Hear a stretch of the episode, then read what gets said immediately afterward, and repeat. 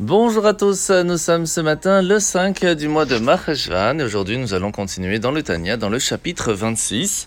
Après que l'Admor Azaka nous a expliqué hier que la Torah en soi est pure, est totalement bonne, totalement lumineuse et que c'est la façon comment les personnes pourraient se comporter, même après l'avoir appris, qui pourrait nous faire croire le contraire.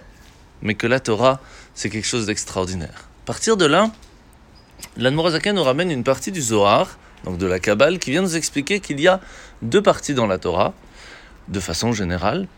Une qui vient de l'arbre de la vie, ce sont toutes les études qui parlent vraiment des choses totalement spirituelles, que l'on peut retrouver dans la Kabbale par exemple. Et puis il y a la partie de la Torah qui vient de l'arbre de la connaissance du bien et du mal. C'est cette partie que nous étudions pour savoir ce qui est caché et ce qui ne l'est pas. Alors est-ce qu'on peut vraiment dire que tout est bon dans la Torah puisque le mal existe? Et là encore une fois, la réponse est la même. La Torah vient nous donner la possibilité de comprendre ce qui est bien, ce qui ne l'est pas, pour pouvoir nous aider à faire le bon choix. Mais la Torah elle-même, elle reste totalement pure. À partir de là, la question va se poser. Il y a ce qui est marqué que lorsque Mashiach va venir, eh bien nous n'aurons plus la nécessité d'étudier les parties de connaissance du bien et du mal.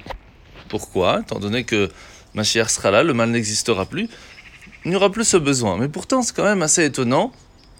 Et aujourd'hui, nous allons simplement voir la question. La première chose que l'on voit, c'est que dans la Gemara, dans le Talmud, à certains endroits, nous n'avons pas la réponse. Et nous écrivons alors Teiku, ce qui veut dire lorsque l'Iawanavi viendra avec Mashiach, il nous donnera la réponse. Ce qui nous fait bien comprendre qu'au temps de Mashiach, nous allons étudier ces parties-là. Deuxièmement, nous voyons bien que au temps du temple, alors que les sages avaient tout ce qu'il fallait pour pouvoir vivre, financièrement, euh, matériellement et aussi spirituellement, ils continuaient d'étudier ce qui est permis ou pas. Au temps du temple, nous aurons quand même la, possibilité d'amener des sacrifices, donc nous devrons savoir quand c'est cachère, quand ça ne l'est pas. Donc, que veut dire vraiment nous n'aurons plus la nécessité d'étudier ces parties-là Et nous verrons cette euh, réponse, Bezrat Hashem, bientôt.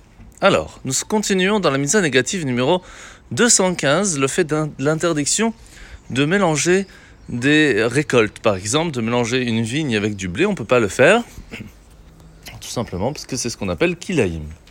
Alors, la paracha de la semaine, nous sommes euh, parachat Lech Lecha, où le premier défi d'Avram va être d'affronter la terre promise. Après à peine parti de chez lui, à peine il arrive en Israël, qu'il ne peut pas s'y installer. Il y a la famine, impossible de manger.